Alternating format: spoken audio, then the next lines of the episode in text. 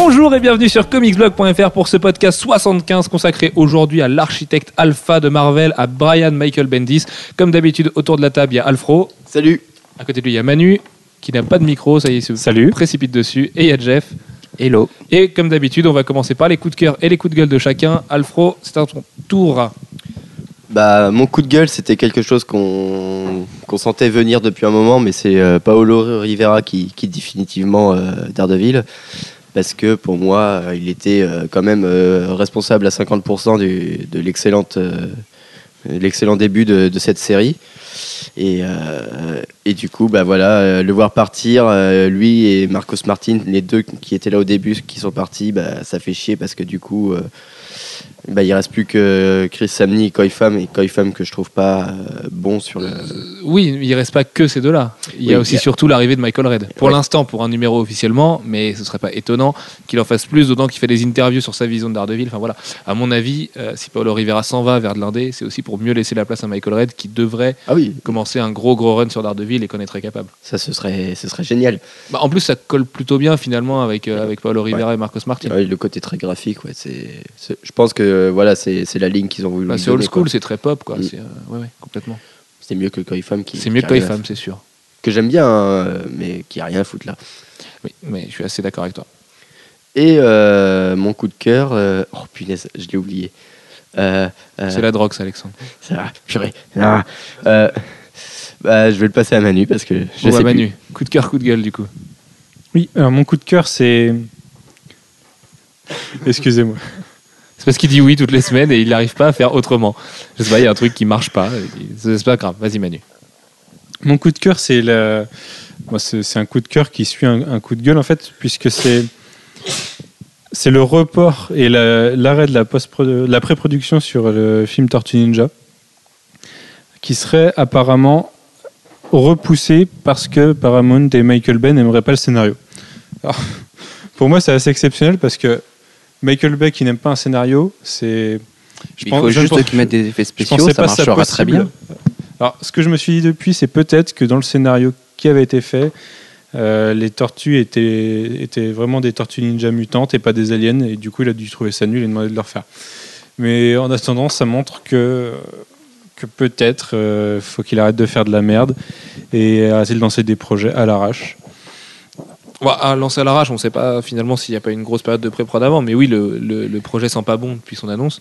Il y a une fronde qui est montée sur Internet. Peut-être aussi que c'est ça qui fait que, parce qu'au départ, il pensait aussi relancer les Tortues Ninja un peu euh, la caquette en fleurs et se dire, de toute façon, tout le monde s'en fout, c'est une licence vieillissante.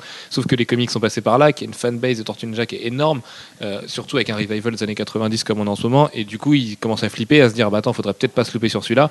On leur a ruiné les jouets de leur enfance, euh, on va peut-être pas faire pareil avec les Tortues Ninja. Et je pense aussi qu'ils se sont pris une douche froide sur Battleship et qu'ils ont compris qu'il fallait arrêter de faire des Michael Bayisations à, à tout va. Et, Les super et movies, voilà. comme appelle ça Peter Berg, euh, réalisateur de Battleship. Mon coup de gueule après, c'est. Je vais un peu me répéter par rapport à il y a, il y a quoi, 3-4 semaines. C'est le passage ce, so- enfin, ce soir pour l'enregistrement euh, du podcast au grand journal de l'équipe de Amazing Spider-Man, qui a eu le droit en face à des questions euh, à peu près aberrantes et à un traitement de l'information autour du film. Ah, de toute façon, Mais- c'est- la promo par le grand journal, c'est le déclin du grand journal. Moi, je me dis, heureusement que ça s'arrête, cette version-là, mais si c'est pour avoir Norman et Cyprien, que j'adore, qui me font rire vraiment, mais euh, avoir Norman et Cyprien me parler de culture ou chroniquer des films l'année prochaine, ça m'intéresse pas non plus. Donc, euh, où va le grand journal, j'en sais rien, mais c'est vrai que aussi peu préparer un papier et la venue d'Andrew Garfield et Emma Stone, qui pour eux ne sont que des petits acteurs, et Harry Fan, c'est un acteur alcoolique de seconde zone, si on écoute Ariane Massenet, euh, voilà, ça méritait pas une préparation euh, en bonne et due forme pour eux, apparemment. Ouais. Énumère-nous Bah, un petit peu leurs erreurs, Manu. Bah, dans leurs erreurs, alors déjà, euh, commencer par écrire le Spider-Man. Alors, il y en a que ça choque pas, moi ça me choque particulièrement, mais ne pas mettre le tiret à Spider-Man, sachant que bon, on est censé avoir un petit un peu petit le- peu préparé le truc. Ouais, ça fait un petit peu la frustration du, du geek fanboy de dire ça, mais c'est vrai que le tiret de Spider-Man a, a aussi une signification. Donc même au départ dans sa création, c'est super important. Donc euh, on se dit qu'ils ont suffisamment d'attachés de presse et de, de personnes pour préparer leur, euh, leur Oui. programme pour penser à mettre le putain de tiret et d'aller checker sur Google s'il y a bien, bel et bien un tiret. Mais ça commençait avant ça. Ça commençait oui. sur le site internet où euh, ils sont invités en tant que les acteurs de Spider-Man 4. Oui. Alors là, les mecs, c'est qu'ils sont vraiment pas prêts. Enfin, à un moment donné, Ah, si- ça- si- ça- si la- si Fox étaient en- pas prêts. Enfin, si la Fox a envie de balancer ses acteurs en promo sur de la promo ratée comme ça, qui, qui considère Internet et Non, que, Sony. et- que, que Sony, par- pardon, surtout que la Fox considère Internet, euh, que Sony considère les sites Internet euh, qui sont sûrement plus intéressés, plus passionnés et plus prescripteurs qu'un grand journal fad comme il y a eu ce soir. Parce que là, je pense qu'ils ont donné envie à personne d'aller on, voir on Spider-Man. voit qu'ils étaient absolument pas préparés, puisque même Michel Denisot confond Superman et Spider-Man. Si tu fais un petit peu de préparation avant, Et puis là, même étant déconner. le mec le moins fan de comics de l'univers, on connaît Superman et Spider-Man, on sait que c'est pas la même chose. non, on, on nous a aussi encore pris pour des cons en suggérant que pour aimer Spider-Man et pour le jouer, il fallait avoir euh, l'âge mental mental d'un enfant de trois ans. Voilà, d'un enfant de 3 ans ou un ado retardé. Chose à laquelle Andrew Garfield a très bien répondu, Oui. puisqu'il a répondu que non, pour jouer, pour jouer Spider-Man, il fallait l'âge mental entre 3 et 99 ans. Et que c'était un héros suffisamment universel pour. euh, Enfin, ouais, bon, bref, ce- cet argument-là, on l'a entendu 50 milliards de fois. Il n'y a qu'en France que ça se dit, ça. hein. Mais bon, euh, on en. Et ils nous ont refait une nouvelle fois le coup de mais vous savez l'année dernière Spider-Man est mort maintenant c'est c'est un Spider-Man noir euh, inspiré par Barack Obama C'était inévitable. et, et voilà j'ai envie de pleurer Ah, puis il y a aussi eu Emma Stone, du coup, qui, a bien, qui est bien passée pour une potiche, alors que c'est sûrement Ouais. une des actrices d'Hollywood les plus alors Emma intelligentes. Stone sa filmographie ça consiste à avoir deux- fait deux films avec Ryan Gosling Voilà, avec les abdos de Ryan Gosling, super, excellent. Ça doit être un de mes acteurs préférés, j'en ai rien à foutre qu'elle ait joué avec Ryan Gosling. À un moment donné, cette fille-là, elle a d'autres choses à raconter. Ricci Fan, c'est pareil. Selon joué- Ariane Massenet, Ricci Fan, c'est juste le meilleur personnage de Coup de foudre à Notting Hill, film qui a 13 ans. Ricci Fan, au moins récemment, il a fait Good Morning England, qui est un putain de chef-d'œuvre. Mr Et, Nobody euh, aussi Mr Nobody, ouais, mais qui est pas un chef-d'œuvre du coup. Et, euh, mais du coup, euh, enfin, on peut se souvenir de lui dans Good Morning England où il est génial, tu vois. Donc euh, c'est- vraiment emmerdant et, euh, et au-delà de la frustration du geek euh, qui retient le tiret de Spider-Man, euh, c'était flagrant que c'était pas préparé et ça fait mal. euh, nous, en tant que presse, et là je parle euh, au nom de mes confrères de Ciné Comics, de de Cap Chronicle, de Comics Chronicles, pardon, de Clone Web. Clone Web, tout ça. Euh, D'habitude, quand on a à traiter avec Warner, quand on a à traiter avec Marvel Studios, on a on rencontre les acteurs tout le temps on a les interviews et ben là les acteurs on était comme tout le monde on les a vus on les a vus hein, on était là ils étaient là c'était bien ils sont restés 5 minutes et, et voilà et pas plus que ça donc c'est dommage mais bon Sony a jamais eu la particularité de bien traiter la presse web Euh, ils, préfèrent la télé et le papier. Bon bah, tant mieux pour eux. Moi j'aime bien la télé j'aime bien le papier. Mais on existe aussi. Euh, nous on aurait fait on aurait posé des questions sûrement un peu plus pertinentes au moins sur l'amour qu'ont les acteurs pour les comics. Bah on les posera pas. Voilà. On les posera. On nous a proposé une interview écrite chose qui n'intéresse absolument personne. Voilà. Super. Jeff, coup de cœur, coup de gueule. Manu, t'avais pas un coup de cœur, non? Non, tu l'avais déjà J'ai dit donné. avant, Ok. ouais. Jeff, Alors moi je vais venir au secours d'Alex pour son coup de gueule puisque c'est mon coup de cœur. Enfin c'est un petit coup de cœur. Euh, il s'agit de la bande-annonce de hum, Judge Dredd. Et c'était ça ton coup de gueule. Ton de Dredd tout court. c'était ton premier Ah. coup de gueule. Hum. Ah, Oh, mais tu t'avais as t'as déjà eu un coup de gueule quand même, non? Ah oui, bah alors je pourrais pas t'aider pour ton coup de cœur alors. Remettons les choses dans l'ordre. Bon, bref. Vas-y, Euh, mais bon, du coup, Parlons euh, de Karl moi- Urban. Moi, non, c'est pas des- totalement Karl Urban, mais bon, euh, c'est le côté. euh, C'était quoi ça? C'était quelque chose. Euh, Fiat Charnia, un petit peu. voilà. Ah, il y a un Euh, petit truc aussi physiquement non, avec Fiat Charnia. oui, c'est ça. C'est- oui. un compliment chez moi. et- mais il est, Pierre il est- il est- Magic Charnia, tu sais, euh, tu sais qu'il faisait 2 mètres. Moi, je suis pas tout à fait au même Ah bon, format. bon, je confirme. Euh, voilà. D'accord, il faisait 2 mètres. Putain, Pas loin, pas loin de 2 mètres. Et je Voilà. crois qu'il faisait Je- je serais moins bête ce soir. 1m98 ou quelque chose comme ça. Voilà, il était très grand. Et euh, voilà. Bon, bref. euh, comme T'es pas d'habitude. l'historien, t'es pas notre historien pour rien. Et euh, non, oui, le- euh, le moi j'ai bien aimé de parce que en fait je- j'en attendais tellement peu que euh, voilà, c'était Bah, plutôt plus, hein. sympa. Euh, Non, j'en ai pas eu beaucoup, mais bon, j'ai eu la satisfaction d'avoir quelques phrases cultes répétées. Voilà, c'était cool. Il le dit, Ah. le I am the law en moi. I am the law, oui, il le dit. Ah, mais il est moins classe que Judas Priest. Euh, Moi, ce que j'ai vu, c'est que j'avais j'avais vu quelqu'un le commenter avant et dire que c'était The Red, euh, The Red façon Judge Dredd, et, et c'est exactement ça en fait. C'est il y, a- il y a une trafiquante de drogue faut- qui est dans un immeuble, faut qu'il la chope et ils sont en Bah train oui, mais de alors là, monter l'immeuble et de se pose- faire défoncer Ça par tout le pose un monde. problème du coup, puisque The Raid, tout le monde dit que c'est un film qui est absolument excellent, mais par sa plastique, par son esthétique, et que son scénario tient sur un timbre-poste, timbre-poste qui tiendrait sur le ventre de Megan Fox. Donc c'est un tout petit timbre. Euh, faut voir quand même que du coup c'est pas rassurant pour John parce qu'il n'y a sûrement pas la même virtuosité en plus Ah dans, le, dans, le- d'accord, ouais. dans la, les caméras, dans le style qu'a qu'a Gareth Evans avec The Raid. Euh, du coup ça s'annonce assez catastrophique. Ah mais ça sera pas un grand film. hein. Ça- ah non c'est sûr non. ça sera en dessous de John Carter et au- à peu près au niveau de entre un Ghost Rider 2 et un Conan. Oui, c'est ça, ce sera le Conan 2012, ouais. Oui, il y a moyen. Mais de toute façon, enfin, ça m'étonnerait qu'il sorte en France, hein, finalement. Donc, Je suis même pas sûr que ce soit au niveau d'un Ghost Rider, mais bon. Euh, Oui, peut-être pas. Mais ceci dit, on en attend tellement peu. Je pense qu'il faudra juste être content d'avoir quelques phrases euh, sympas et puis euh, voilà. Euh, Oui, oui, de toute façon, euh, déjà, on a, on a de la chance qu'il sorte finalement alors ce film, parce qu'il était tellement mal parti, c'était tellement une arlésienne que au moins il verra le jour. Bon, et puis le coup de gueule, c'est. euh, euh, on a de nouveau des nouvelles de Wolverine, mais euh, et on nous l'annonce toujours pour juillet 2013. mais bon. euh, Ah, le film de Wolverine. euh, The Wolverine. Ouais. On nous annonce toujours pour juillet 2013, mais bon, avec un nouveau producteur. Mais ça, je euh, pas pourquoi il attendait ce film, mais parce qu'il a aimé enfin, Wolverine bref. Origins. Oui, moi j'ai bien aimé Wolverine Origins, ce que mon personne Dieu. ne comprend, mais bon, euh, si. Ah non, là, un certain nombre de personnes, mais vous non. je peux comprendre Euh, les, fan- les Fantastic Hmm. Four et, et le Surfeur d'argent, mais là, non.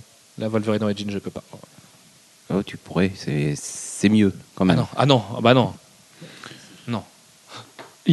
À propos de The Wolverine, il y a un lecteur qui m'a demandé pourquoi, euh, pourquoi je disais que peut-être qu'ils vont le faire finalement ce film.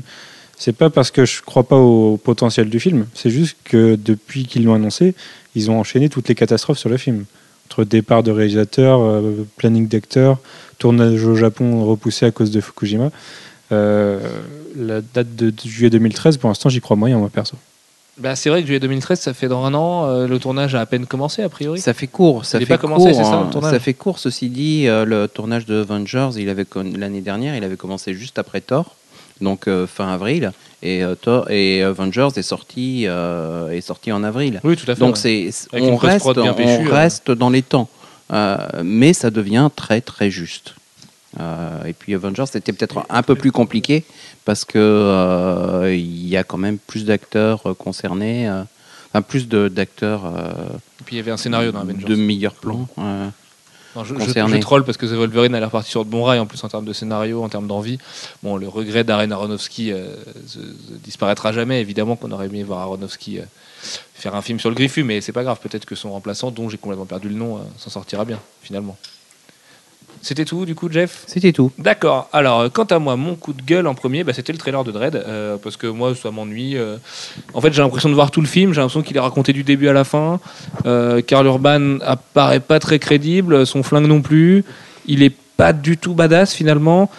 J'aime à peu près bien le- la ville un peu dystopique. Euh, Il y a des designs sympatoches, il y a des le, le truc, euh, il y a un peu de 3D sympatoche. Enfin voilà. D'ailleurs, Dread va sortir en 3D. On l'a appris aujourd'hui parce que le trailer s'appelle Dread 3D, donc ça fait encore plus peur. Euh, non, je trouve ça nul, vraiment. Euh, en même temps, c'est pareil, c'est mon coup de gueule, mais j'en attends tellement rien que je m'en fous. Et du coup, euh, du coup voilà, j'espère juste qu'IDW vendra ses dreads re- refaits pour les Américains à la rentrée. Et puis, puis voilà, mais il n'y a rien à attendre de ce film. Ça me fait penser un petit peu à Priest, ce film sorti il y a deux ans, qui était une sombre merde. Ben, J'ai l'impression qu'on va se retrouver dans le même genre de production. Eh ben, écoute, tant pis, ma foi.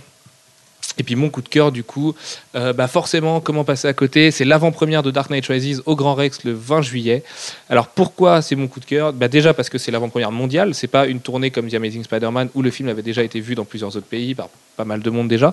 Là, c'est une vraie avant-première mondiale avec Chris Nolan, avec Christian Bale, avec le casting, le crew du film, les acteurs. On nous promet un vrai grand truc. Euh, en interne, ce qu'on peut vous dire, c'est que Warner a bataillé pour l'avoir cette avant-première parce que Chris Nolan était venu pour Inception, avait été très content de, sa réception à Paris, et voilà. Mais en même temps, Inception avait des scènes à Paris, donc c'était logique qu'il soit là. Euh, là, on sait que Warner a, cravaché pour la, décrocher cette, euh, cette avant-première. Et puis du coup, après le marathon Avengers de Marvel Studios, l'avant-première avec le cast de Amazing Spider-Man et celle-ci, ça veut dire que le Grand Rex a fait, euh, complet cette année. Voilà, il y a eu le tiercé gagnant. Ça arrive jamais en France. On voit, on a vu ce soir au Grand Journal que la culture comique s'en tire pas mieux, hein, finalement, quand on fait venir ce genre d'événement. Euh, mais ça fait vachement plaisir de voir qu'on a eu trois avant-premières en France. Quoi. On en avait eu zéro l'année dernière. Là, on a eu trois avant-premières avec les acteurs. Surtout que 2011, c'était une année de petits films. Là, c'est l'année des grands films et on a tout. À part l'avenue des acteurs d'Avengers. Mais bon, ça, c'est dommage. Mais on a eu le marathon et c'était génial. C'était vraiment une super journée au Grand Rex. Euh, un petit regret, c'est que ça se passe au Grand Rex parce que je préfère le Max Linder. Mais euh, voilà, le Grand Rex est fait pour ce genre de configuration. Et en dehors d'un extracteur de chaleur tout pourri, quand on a une place VIP qui nous gâche un peu le film et la vue, euh, alors qu'on a payé 65 euros et qu'on est content d'avoir une coupe de champagne et 61.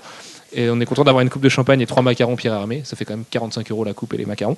Euh, non, je, pense- que le Grand Rex est plus fait pour ce genre de soirée. Il y a un côté euh, sur les grands boulevards, même si le Max Linder est pas loin. le tapis rouge est beau. Enfin voilà, il y a, plein de choses qui font qu'au Grand Rex, ça va être un gros événement. Et puis c'est quand même Dark Knight Rises. C'est ça y est, on y est. Manu et moi, on a vu The Amazing Spider-Man, donc on n'attend plus qu'une chose, c'est Dark Knight Rises. En parlant d'Amazing Spider-Man, vous avez peut-être lu la critique, mais on peut vous dire que c'est un bon divertissement. A priori, euh, moi je sais que j'en suis ressorti content. Je me suis pas ennuyé. C'est l'ai trouvé sympa, mais solide, pas mortel. Mais il est hyper simple. le Très film. classique, très facile. Mais bon, il est porté par Andrew Garfield qui est bon. Moi j'ai adoré les scènes d'action, vraiment. La, la façon de filmer Spider-Man plus que les scènes d'action. Bah, le- tout le côté speedy du film est bon. On a des bons clins d'œil aux comics et à la, la série animée. Et il y a un sweep de cette cover de John Romita Sr. dans le film. Aussi. Et il faut le voir. Après, euh, la première partie du film est assez banale. Longuet. ouais.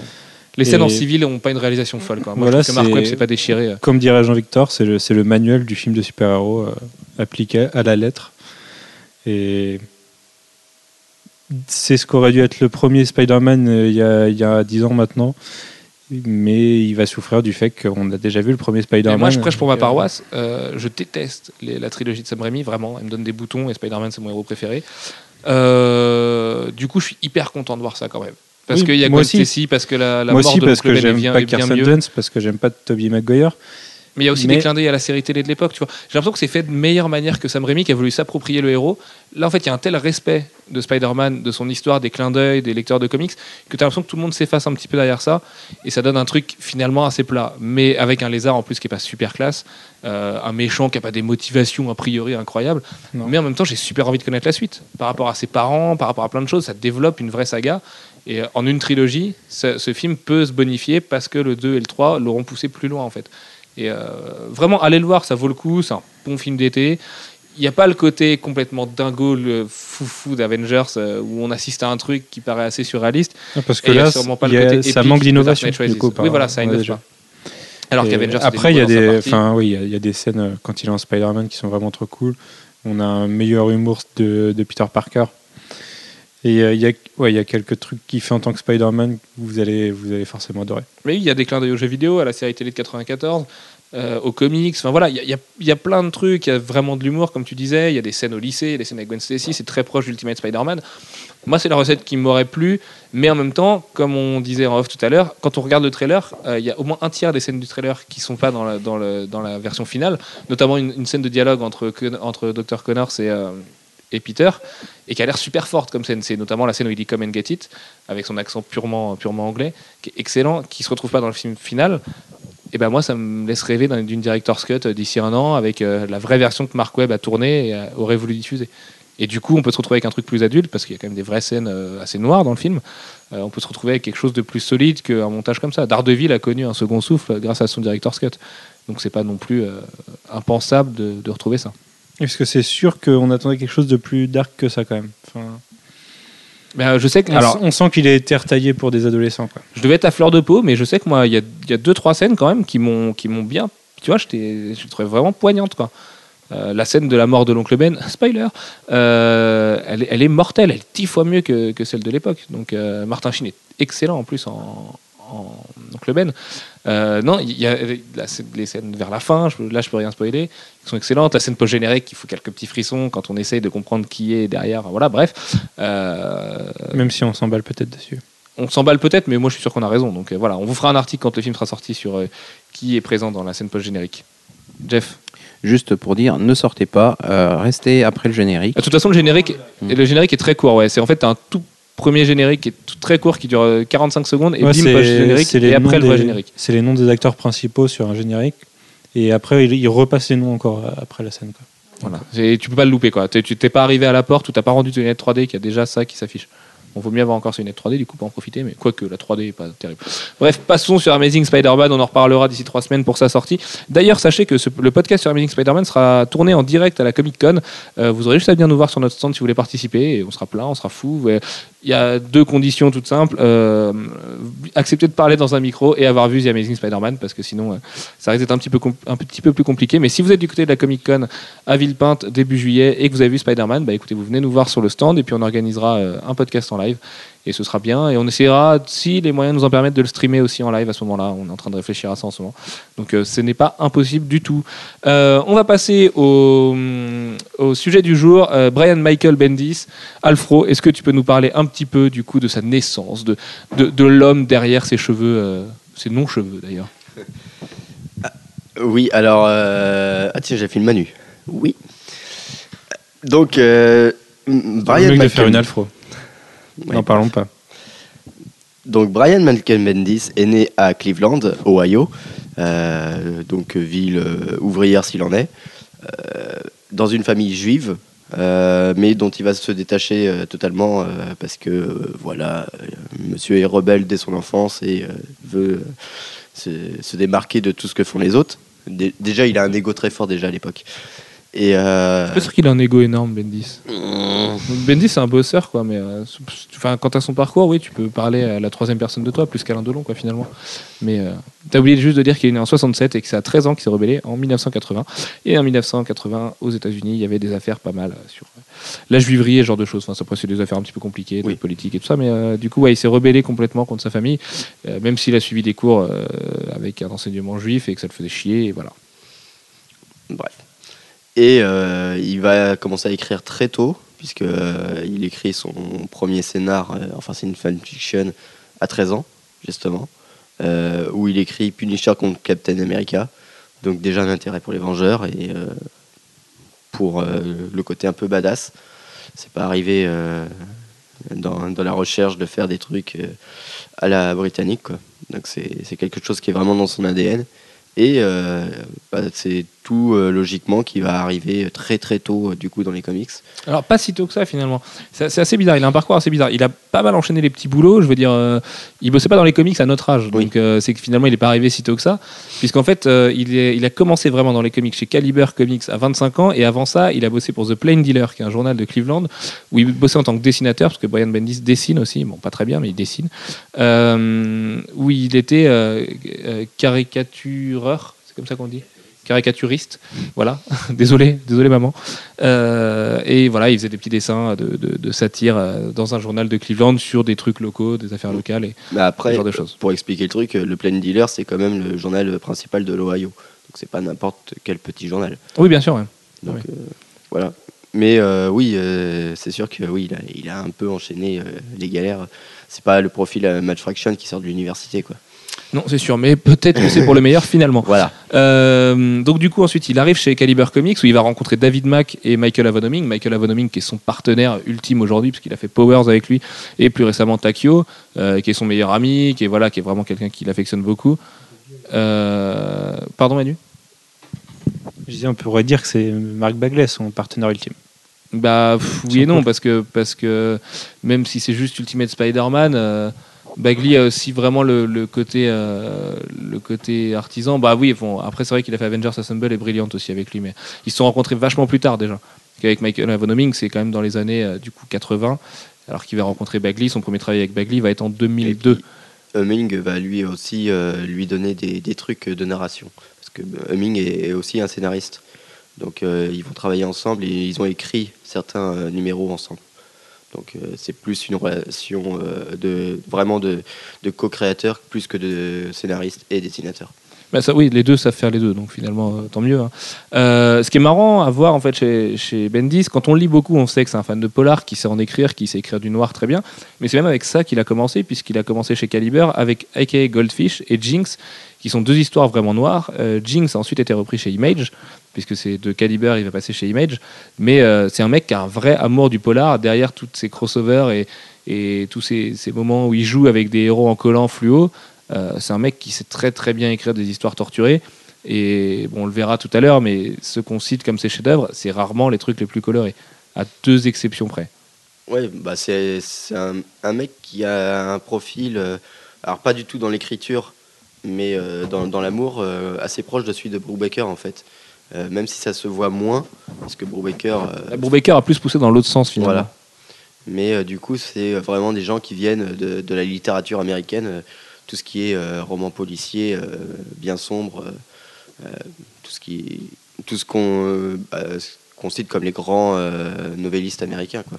Les deux ont comme euh, rapport d'être fans de The Wire. Alors, je sais pas si, voilà, Cleveland, Baltimore, peut-être qu'il y a une connexion. Euh, et de, de- de baseball aussi, je crois. Bendy, c'est un taré malade de baseball. Ça, ça, ça se comprend moins déjà. Bah oui, surtout qu'à Cleveland, il me semble pas qu'il y ait d'équipe majeure, mais bon, euh, bref. Euh, Peut-être que si, hein, vous me corrigerez dans les, dans les commentaires, je suis pas un professionnel du baseball. Euh, donc c'est ensuite qu'il arrive chez Image, où il reprend Jinx dans un premier temps.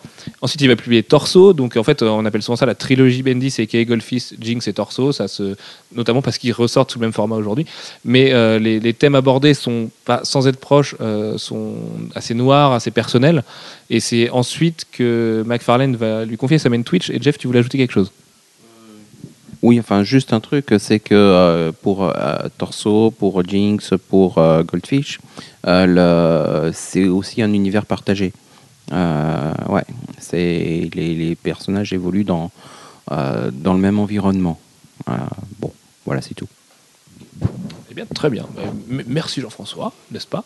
Euh, Et donc ensuite, il y a Todd McFarlane, qui était son grand ami de l'époque, et on verra euh, qu'une petite brouille aura, aura eu raison de leur collaboration. Mais McFarlane était l'ami de beaucoup de monde à l'époque. Oui, tout à fait. Euh, donc McFarlane va lui confier Sam et Twitch, donc les deux enquêteurs du paranormal de l'univers de Spawn, euh, ce qui va donner, moi, une de mes œuvres préférées de McFarlane, Sam and Twitch, la première série, purement excellente, où il invente des techniques de narration, il fait disparaître les bulles notamment, euh, technique qui a été reprise derrière, et on verra que c'est un leitmotiv de sa carrière aussi, d'essayer de révolutionner la narration, notamment dans le trait décrié Scarlett que peu de gens aimaient, mais où la narration est complètement folle et, changeante, et loin du storytelling classique que peuvent avoir beaucoup de scénaristes.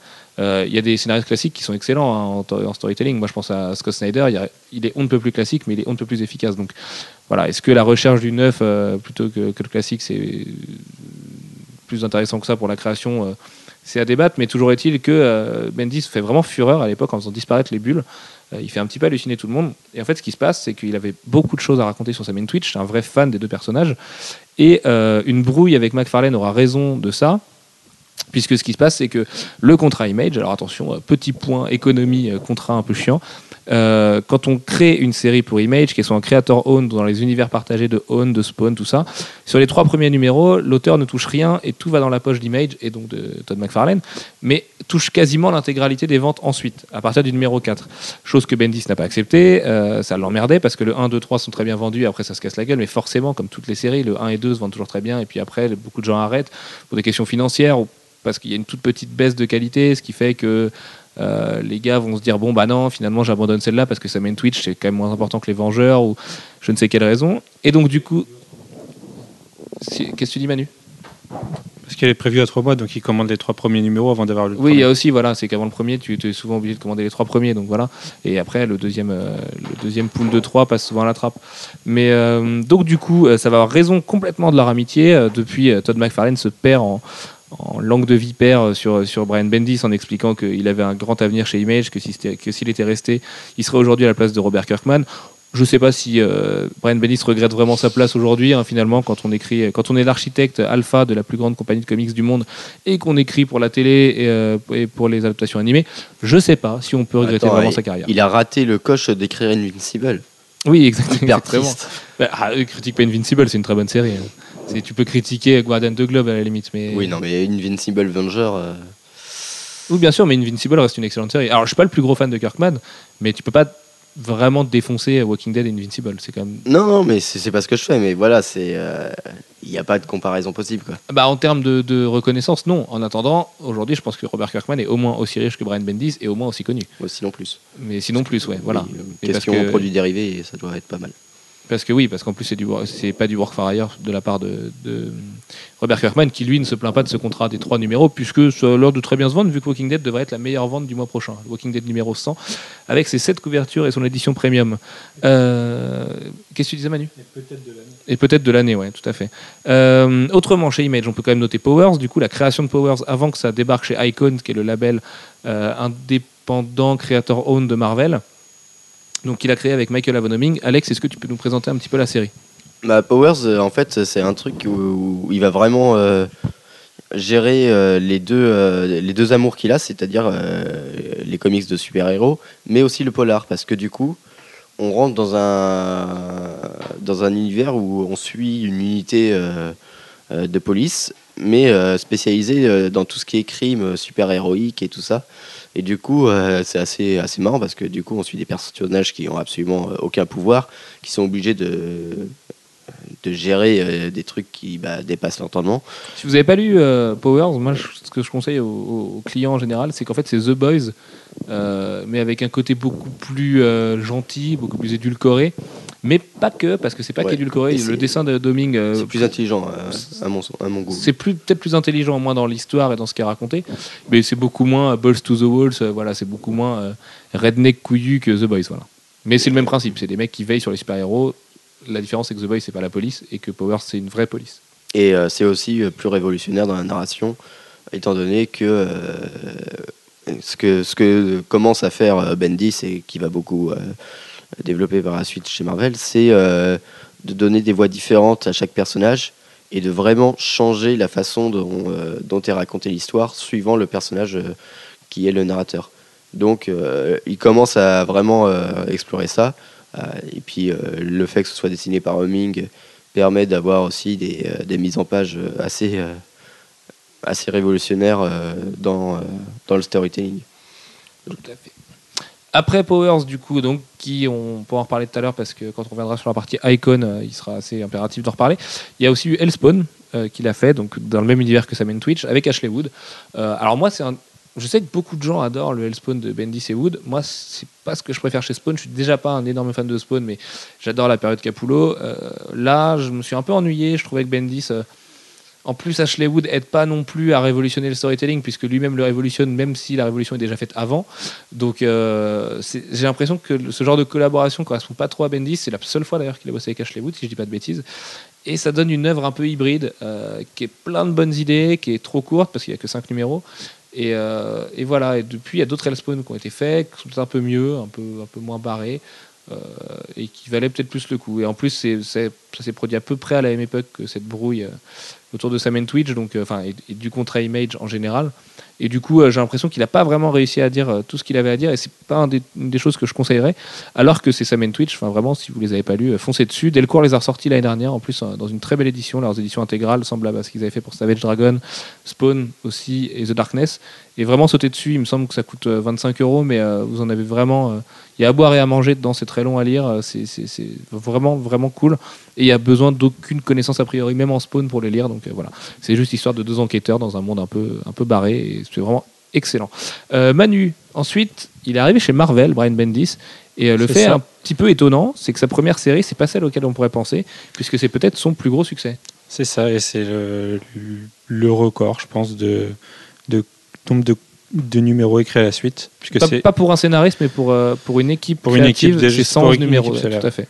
100 111 numéros qu'il a fait avec Bagley, ou 113. C'est un chiffre impair. puisque c'est Ultimate Spider-Man. Donc au début des années 2000, euh, Joe Quesada voulait lancer un nouvel univers pour essayer de revivifier Marvel et amener de nouveaux lecteurs, donc l'univers Ultimate. Et il connaissait déjà... En 2002 exactement, quand Spider-Man a En 40 2000. ans. Ultimate Spider-Man, c'est en 2000 Ouais. Bah, euh, ok, très bien. Je vais dire une connerie alors. Non, c'est 2000. Ouais, il, co- euh, connaissait déjà Bendis puisqu'il il y a, David Mack bossait pour lui pour le, label Marvel Knights et David Mack et, Brian Bendis sont amis. Et il l'avait déjà contacté pour, euh, pour un pitch pour Marvel Knights mais ça s'était pas fait finalement. Et quand, euh, il a voulu lancer l'univers Ultimate il a proposé euh, à Bill Jemas d'embaucher Bendis euh, pour créer et structurer l'univers et ça a commencé donc avec Ultimate Spider-Man. Mais à culpa, c'est bien octobre 2000, Manu. Ouais, ça. Tu auras une petite gâterie en sortant de ce podcast. Un bon.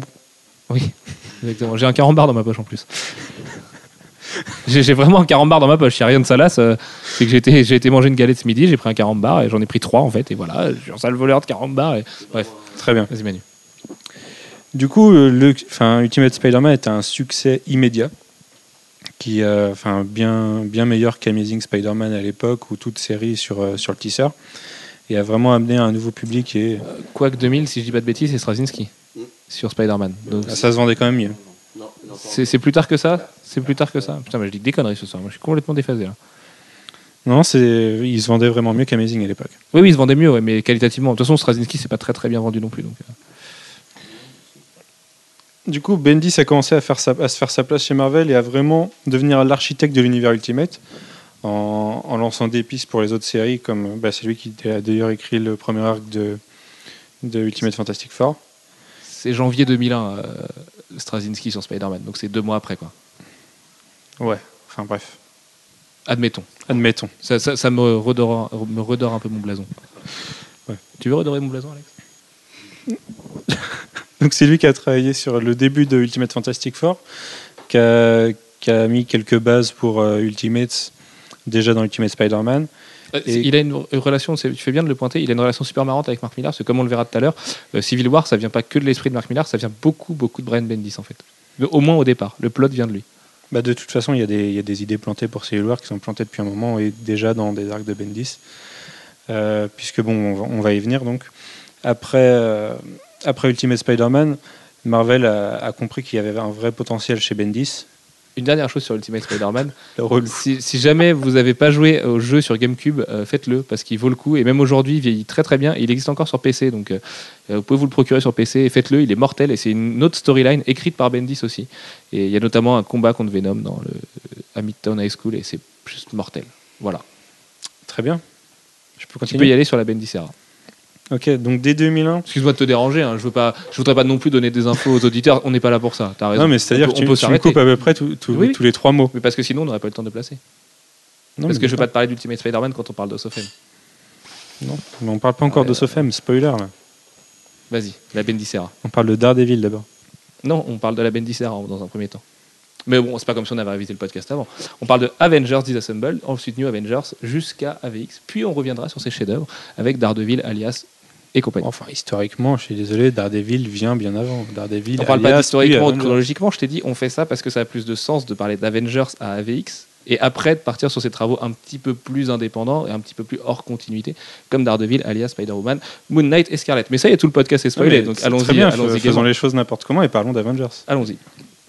Donc euh, Bendis, mais, mais bien après avoir fait des chefs comme Daredevil ou Alias, mais ça nous, nous y reviendrons plus tard, puisque c'est en 2004 je crois, euh, arrive sur les, sur les Vengeurs en écrivant la, la fin des Vengeurs tels qu'on les connaissait avant, avec Avengers Disassembled, dans laquelle il casse complètement l'équipe et, et la fait se dissoudre.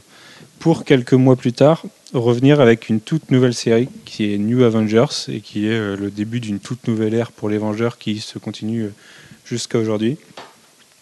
Euh, qui va amener Wolverine et Spider-Man chez les Vengeurs, qui va vraiment y donner un renouveau, que ce soit, bref, que ce, que ce soit l'équipe, ou enfin c'est vraiment un, un- un bon souffle pour une équipe qui a vraiment jamais eu de bons arcs. Et Bah, le, début de la série est purement excellent. C'est surtout que euh, quand Bendis arrive sur les Vengeurs, il va se dire euh, Eh, les mecs, les Vengeurs, c'est censé être les plus grands héros de la Terre. Et vous avez dedans euh, le, le valet de cœur et, euh, et d'autres personnages euh, plus que Bah, secondaires. Tout le monde est à peu près passé chez les Vengeurs. Donc, euh, Et il se dit Mais euh, les mecs, vous avez ce genre de mecs, il n'y a pas Wolverine et Spider-Man qui sont les personnages les, les plus importants de Marvel.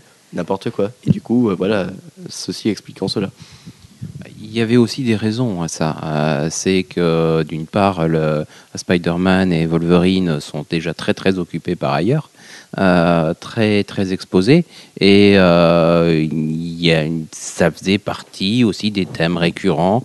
Euh, de temps en temps, il y avait Spider-Man qui venait chez les Vengeurs ou chez les Fantastic Four. Puis est-ce qu'il va faire partie de l'équipe? Euh, Et à la fin, c'était toujours non. Bah, c'est Ah. peut-être aussi ce qu'on peut lui reprocher euh, massivement à Bendis, c'est que depuis qu'il a repris la main sur euh, Avengers avec Avengers Assemble puis New Avengers et qu'il a mis les personnages dans des équipes, maintenant il se retrouve à être dans deux équipes, des fois dans les New Avengers et dans les Avengers. Donc ça, ça en Quand est, c'est ça pas en devient dans un peu ridicule, ou quand c'est pas dans trois équipes, ouais, tout à fait. Donc du coup, ça en est devenu ridicule et, euh, et voilà, c'est vraiment le reproche qu'on peut faire à Bendis. Et c'est pour ça d'ailleurs que beaucoup de lecteurs ont, ont détourné leur regard de ce mec-là parce qu'ils disent qu'il fait n'importe quoi, alors que pas du tout. Et euh, pour revenir à ce que tu disais, Manu, euh, l'autre jour, on cherchait les bons arcs des Vengeurs. Et ben, les meilleurs arcs des Vengeurs, c'est ceux que Bendis a écrits finalement. c'est sûr. Ma- Et de toute de- façon, de- de- derrière, euh, Chose- derrière plein de plein de merde en plus qu'il a pu écrire dans les Vengeurs d'ailleurs. chose intéressante, c'est qu'avant avant l'arrivée de Bendis euh, sur les Vengeurs, les, héros les plus connus Marvel, à part Spider-Man, c'était les X-Men. Et depuis, c'est c'est vraiment depuis Bendis, la Bendis era, comme tu dis, que euh, les Vengeurs sont mis en avant, que le côté euh, Marvel Hero est vraiment mis en avant. Bah, il y a une autre raison à ça, c'est que d'un point de vue marketing, c'est On va faire un hyper Jeff important. sur le. Il y a une, une autre raison à ça. Et- oui, tu peux. Mais ça marchera moins, que- moins bien que bref. Euh, il y a une autre raison à ça, c'est que le, euh, du côté de, de Marvel, ils ont perdu la mainmise sur les, euh, Sur les sur les. X-Men, sur le Spider-Man, sur les films. Donc ils réorientent une grande partie de leur, euh, de leur puissance vers les Vengeurs. Euh, parce que c'est le seul segment qu'ils n'avaient pas vendu euh, et sur lequel ils pouvaient essayer de, pousser les choses. Euh, du coup, ils ont porté énormément d'efforts sur les Vengeurs pour en faire l'élément essentiel, moteur de l'ensemble de l'univers Marvel, plus que les X-Men ou les Spider-Man, qui étaient déjà des, des éléments moteurs en tant que tels. Les Fantastic Four aussi avant, mais bon, qui ont perdu beaucoup de lustre, même si aujourd'hui on a aussi la Future Foundation, mais bon, on se demande. Oui, mais les Fantastic Four, oui, ça fait un moment qu'ils n'ont pas, euh, qu'ils n'ont pas brillé comme ils le méritaient. Donc c'est vraiment à partir de ces New Avengers que Bendis devient, en plus de l'architecte de l'univers Ultimate, un vrai architecte de l'univers Marvel et commence à, à placer des éléments et à écrire des gros crossovers. Donc c'est en 2005 qu'il écrit euh, le plus grand crossover de tous les temps chez Marvel, disons-le, House of M, Bah oui, moi, enfin, toi, toi et moi, c'est ce qu'on pense au moins, oui. euh, qui va euh, bah, à jamais redéfinir l'univers Marvel et l'univers des mutants, puisque ça a des conséquences aujourd'hui et ça en aura encore demain. Ah bah oui, c'est, lui qui a, avec House of M qui a défini la ligne mutante jusqu'à aujourd'hui. Et le truc, c'est que son futur le ramène vers les mutants. Donc c'est juste le premier pas qu'il a fait vers les, les X-Men. Et il devrait finir sa carrière chez Marvel s'il le fait comme il le dit. Euh, avec eux. Donc c'est assez marrant de voir ce, ce lien qui tisse avec eux. Pour un mec qui a commencé par Punisher et Captain America, qui est ensuite passé par Spider-Man, qui a révolutionné les Vengeurs, finir par les X-Men, ça fait que le mec il a à peu près fait le tour de l'univers Marvel. Je pense Bah, qu'il après, peut il faut partir qu'il la fasse les FF pour les rendre intéressants. mais non, c'est qui qui va écrire les FF C'est Kieron Gillen, c'est ça? Ou Matt Fraction? Matt Fraction. C'est c'est pas Matt Mais Fraction avec Salvador Larocca? Oui, parce que Gillen vient sur euh, X-Men, je crois. Sur euh, Avenger. Non, sur, euh, Sur Iron, Man. C'est ça. Donc c'est Fraction qui va écrire les Fantastic Four. Donc on a le temps, les gars. Les 4 Fantastiques ne, sont pas, ne seront pas euh, satisfaisants avant quelques mois encore. Donc en plus de, en plus M, il écrit, qui a des répercussions, et il installe déjà euh, pour la suite avec ses Avengers et House of M des pistes pour ce qui seront, ce que seront euh, les futurs gros events. Donc euh, Notamment Civil War en tête. Civil War, puis Secret Invasion, puis puis euh, Siege. Siege, Dark Reign. Il écrit aussi Secret War, un peu plus confidentiel mais important pour euh, Nick Fury. Important pour Nick Fury et surtout pour la découverte de Gabriele Delotto au-dessus du monde entier. quoi. C'est ce truc absolument magnifique euh, qui dure pas très longtemps, qui a eu plein de problèmes de sortie. Euh, c'est, je pense, je pense hein, qu'avec euh, avec Secret Invasion, c'est son pire crossover. Je pense qu'il n'a pas réussi à dire ce qu'il avait à dire. Euh, Il y a plein de choses que je trouve à côté, moi, dans, dans ce Secret War. Et en plus, je suis pas un fan de Delotto en BD, je le trouve un peu too much, donc ça ajoutait pas non plus grand-chose. Mais la palme de la grosse merde de Bendis restera Secret Invasion à jamais. Hein, voilà. Puisque après Civil War, donc du coup Civil War on peut pas vraiment en parler parce que même s'il l'a ploté avec Mark Millar, c'est Mark Millar qui est crédité et qui l'a écrit. Par contre Bendis revient aux affaires effectivement avec Secret Invasion. Est-ce que tu peux nous en parler un petit peu Manu? Mais avant ça, entre Civil War et Secret Invasion, euh, Civil War lance tout, u- tout un renouveau des Vengeurs, puisque là, on n'a plus seulement les New Avengers, mais on se récupère euh, les New Avengers, Et les, Mighty Mighty Avengers, Avengers. puis plus tard avec le, Heroic- le Heroic Edge, les Avengers. Non, c'est même avant. C'est juste après Civil, donc c'est ouais, l'Heroic Age qui est le relaunch d'Avengers numéro 1. Ce fameux numéro avec John Romita Jr. Et cette couverture.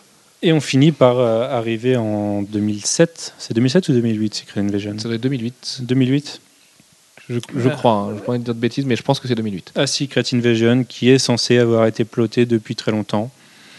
Ah bah c'est peut-être Je pense cas, que hein. c'est pas faux. Parce Je que l'avant Secret Invasion en était partie, mortel. je pense. Ouais, ouais, Je complètement. pense que c'est en partie, en partie vrai. Avec Warren Ellis qui faisait monter la, la tension autour de Norman Osborn de plus en plus, avec, euh, je me souviens, la découverte d'Electra, tout ça, tout avait l'air génial pour Secret Invasion. C'est juste la réalisation finale, où on s'est un peu regardé tous et on se dit, mais qu'est-ce qu'ils font? Un peu comme avec X5 finalement, voilà. Et voilà.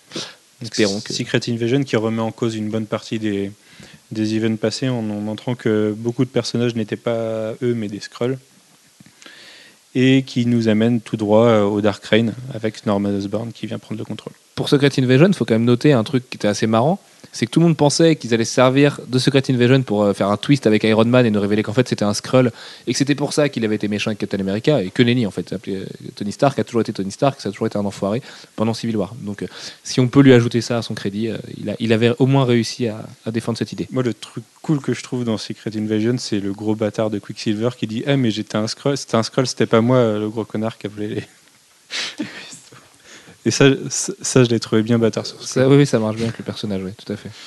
Donc après, on a un an de Dark Reign qui nous mène à, à Siege. Et Dark Reign, qu'est-ce que t'en as pensé toi? Parce que je sais qu'on est tous pas d'accord là-dessus. Moi j'ai adoré Moi, j'ai trouvé ça bien. Dark Reign. Euh, Alex a trouvé ça mortel. Moi, il y a des trucs que j'ai trouvé purement excellents dans, dans Dark Avengers euh, et dans Dark Reign en général. Après, ça a peut-être pas été. C'est un an, quoi. Ça n'a pas forcément été Ça n'a pas été assez long, mais en même temps, il y a eu des bijoux. Enfin, moi, je me souviens de Secret Warriors, euh, écrit quand même par une équipe qui ferait pas lire tout le monde aujourd'hui, parce que c'était quand même Brian Bendis en plot, Jonathan Hickman en script et euh, Stefano Caselli au dessin. C'est quand même une équipe aujourd'hui qui tiendra un crossover, hein, finalement. Et, et c'était enfin, c'était une vraie petite merveille. Ça s'est un peu perdu sur la fin, mais c'était quand même quelque chose, quoi, Secret Warriors. Donc, euh, ça a été une- a priori une bonne période où Marvel faisait des vraies histoires avec du- du- du- des vrais liens entre eux et voilà il y avait un- une Captain America fanbase en plus à ce moment-là enfin, je trouvais ça excellent Et puis c'était vraiment le. euh, On, on pousse encore plus le Civil War, euh, le Civil War qui, qui amenait déjà une période dark. On, on pousse encore plus le truc pour après revenir de plus belle dans l'Heroic Edge. Ah, de plus belle, oui, Oui, discuté. ou pas. Ça, ça a discuté, mais revenir à, à des bases de euh, les Vengeurs, ils sont gentils, tout le monde y sait, mais- et on fait des câlins, quoi. Euh, bah depuis, que dire? Bah, Siege, que tout le monde déteste, des, quatre numéros dessinés par Olivier Coppel, baston, baston, baston, baston. Ah si, il a l'avantage de faire que 4 numéros. Euh, ouais, il est, mais il est magnifique. Il se passe, euh, il se passe à donc Asgard, c'est Oklahoma, ça, à Broxton. Euh, c'est moi, je trouve ça mortel. Enfin, c'est vrai que c'est de la baston décérébrée, qu'il n'y a pas de dialogue. Je me souviens de Philippe et Philippe qu'on salue, euh, qui avait comparé ça à du Grant Morrison, qui avait dit, euh, enfin, pour louer Grant Morrison, qui avait, qui avait dit, c'est pas du Siege. Et bah oui, Siege, c'est un peu bas du front, mais des fois, ça fait du bien de lire un truc comme ça. Ça dure que 4 numéros. Franchement, ça coûtait pas cher. Ça avait le mérite de remettre les choses, les, choses de manière droite. C'est du Olivier Coppel au dessin, qui avait déjà fait House of avec lui, qui fait AVX avec lui en ce moment.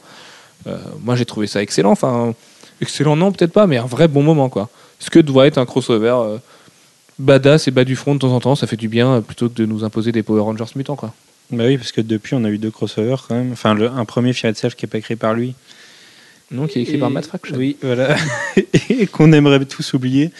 Et, euh, et là, euh, Malgré un numéro 4 euh, très réussi. AVX qui est écrit par un peu trop de mains et pas forcément que des bonnes mains, qui fait que. Ah bah oui, il est écrit par trop 10 sur mains, quoi on pourrait en couper 6 et garder les deux de Brubaker et de Bendis, on serait mieux à mon avis. hein. Ah, c'est sûr que bon, tout le monde n'est pas Matt Fraction. Quoi. Il faut pas être un vieux con et, et critiquer les, les jeunes que sont Fraction, Hickman et Aaron, mais bon, euh, à un moment donné, leur- les moins bons numéros euh, sont, sont les leurs. Donc, euh, c'est, c'est un peu faux parce que Hickman écrit le 6 qui était plutôt pas mal du tout. Mais bon. J'ai hâte de voir revenir Bendis et des purs dialogues comme dans le premier par exemple. Ouais. L'Heroic Age, cette catastrophe. T'as aimé ou. Moi j'en, dirais que du mal perso de l'Heroic ouais, Age. J'en ai. Je je dois avouer que c'est la période qui commence à me désintéresser de Marvel en fait. Alors ce qui est assez marrant, Là, on sent qu'il n'y a plus de structure chez Marvel et ils font n'importe quoi. Ouais, mais ce qui est assez marrant, c'est que ces arcs sur New Avengers avec Stuart Timonen notamment, avec euh, le nouveau sorcier suprême et tout ça, mais moi je les ai trouvés pas mal. Il y a plein de gens qui ont trouvé ça chiant, je les ai lus en one shot, et j'ai trouvé ça cool. Même l'arc de Avengers avec le Romita Junior, euh, ouais, je pense qu'il faut vraiment Faut les lire par arc. là, ouais, Sinon, c'est chiant. En single, c'était chiant, et par arc, c'était cool. Et, euh, et du coup, avec John Romita Jr., c'était horrible parce que le dessin était horrible, mais il a, il a posé pas mal de bases dessus. Et euh, notamment les bases de son, de son Avengers Annual et son New Avengers Annual avec Wonder Man qui pète un plomb et, et les dessins bizarres de Delotto après. Et enfin voilà, il y a quand même déjà chez lui l'envie de montrer qu'un an avant, il pose des bases pour un, un truc qui va sortir un an et demi après.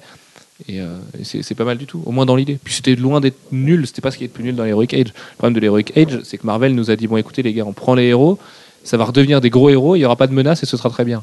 Euh, oui, bah, le monde des bisounours ça marche 5 minutes, mais il faut un petit peu de péripéties quoi. Oui, puis surtout, autant sur le fond, c'est sans doute euh, pas mal. Et puis on se doutait bien que, que un moment ou un autre, il fallait revenir à la normale, entre guillemets. Mais du coup, par contre, l'univers Marvel perd de la direction. Et euh, autant avant, il était, il était mené par euh, Bendis depuis, euh, depuis House of M jusqu'à jusqu'à Siege. Euh, autant après, ben, on, on a l'impression qu'on a une succession d'events qui sont mis Ça- les ça uns après intensité. les autres. On- on et- vibre plus pour et on, et on sait plus où on va, on- même si avant on savait pas forcément qu'on allait vers quelque chose. Euh, on nous disait en même temps qu'on qu'on y allait euh, et on avait des éléments qui nous permettaient de voir a posteriori qu'effectivement euh, ça avait été planifié. Euh, après, Bah là, dommage, on sait où on là. va maintenant. On va vers AVX, qui fait que les grands méchants, c'est fait plus des grands méchants, c'est c'est une bataille entre les deux camps que sont les X-Men et les Avengers. Et euh, c'est une pour, autre forme de pour moi, c'est fait pour pour chambouler tout après et pour placer Bendy sur les X-Men parce qu'ils veulent refaire revivre les X-Men. Possible aussi. Mais est-ce que prendre les mêmes et recommencer, c'est tout chambouler C'est un peu le problème. Euh, Pour l'instant, on sait qu'a priori, les cinq architectes échangeraient juste les séries entre eux, à part Bob Baker qui gère Captain America et Winter Soldier. Euh, moi, c'est pas comme ça que je vois l'avenir chez Marvel. Enfin, ça, ça m'emmerderait si c'était le cas. Mais est-ce que c'est pour, va pas euh, devenir bon sur un autre héros, quoi. Est-ce que c'est. Moi, je pense surtout qu'ils ont un problème de, de pool de- d'auteurs. Oui, bien sûr. Après, c'est une question de répartition Il n'y a entre. aucun jeune scénariste à qui Marvel veut faire confiance. Les James Asmus et Cullen Bunn, aujourd'hui, on leur donne les miettes. Donc, euh, forcément que. Alfro. C'est surtout qu'il y a, un- à mon avis, euh, le problème est aussi éditorial, c'est que à l'arrivée de- d'Alonso à, à la tête de, de Marvel, on sent que là, il n'y a, il y a plus un mec qui chapeaute le truc. quoi. C'est euh, ah bah, euh, je vous nomme les cinq architectes et euh, débrouillez-vous avec ça. Ce qui est assez marrant, tu fais bien de mettre le, le doigt dessus, c'est qu'Alonso, avant d'être éditeur in chief, il était éditeur des Mutants. Et donc pas éditeur du tout de, Bendis. Et Bendis avait a, a priori euh, les, les coups des franches. Et depuis qu'Alonso est là, bah, on a l'impression que Bendis fait pas forcément ce qu'il veut. Et que c'est un peu Alonso qui lui dit bah écoute, euh, tac, tac, tac, tac, tac, comme ça, Force Phoenix, euh, Power Rangers, allez, on va les faire se combattre, Civil War du pauvre et tout. Et peut-être, bah, je sais pas, on n'est pas dans les bureaux de Marvel, mais peut-être que l'influence d'Alonso contraint aussi un petit peu un Bendis qui travaille très bien quand il est relâché. C'est pas un Chris Claremont, il va pas non plus vers des trucs complètement foufou. Euh, il, a- il- il se retient très bien lui-même finalement. Oui, puis euh, il y a aussi le fait que Alonso, euh, on le sait, euh, a beaucoup moins de poigne que Quesada, parce que Quesada, bon, on pourra critiquer ce qu'on veut, mais voilà, il savait Il tenir. critiquer ses pantalons, ses pantalons Oui. de jogging notamment, Oui, son style vestimentaire est, et sa coupe de cheveux. Je particulier. sais pas que ça existait moi depuis 83. Je pensais que cette coupe avait disparu. C'est comme les dinosaures, mais non non. Joe Quesada est un survivant. Oui, mais personne n'irait le critiquer en face. Ah non, c'est sûr que oui. Il te met une mandale, t'es rendu sur Mars, donc, euh, t'es rendu sur la Lune avec les Vengeurs.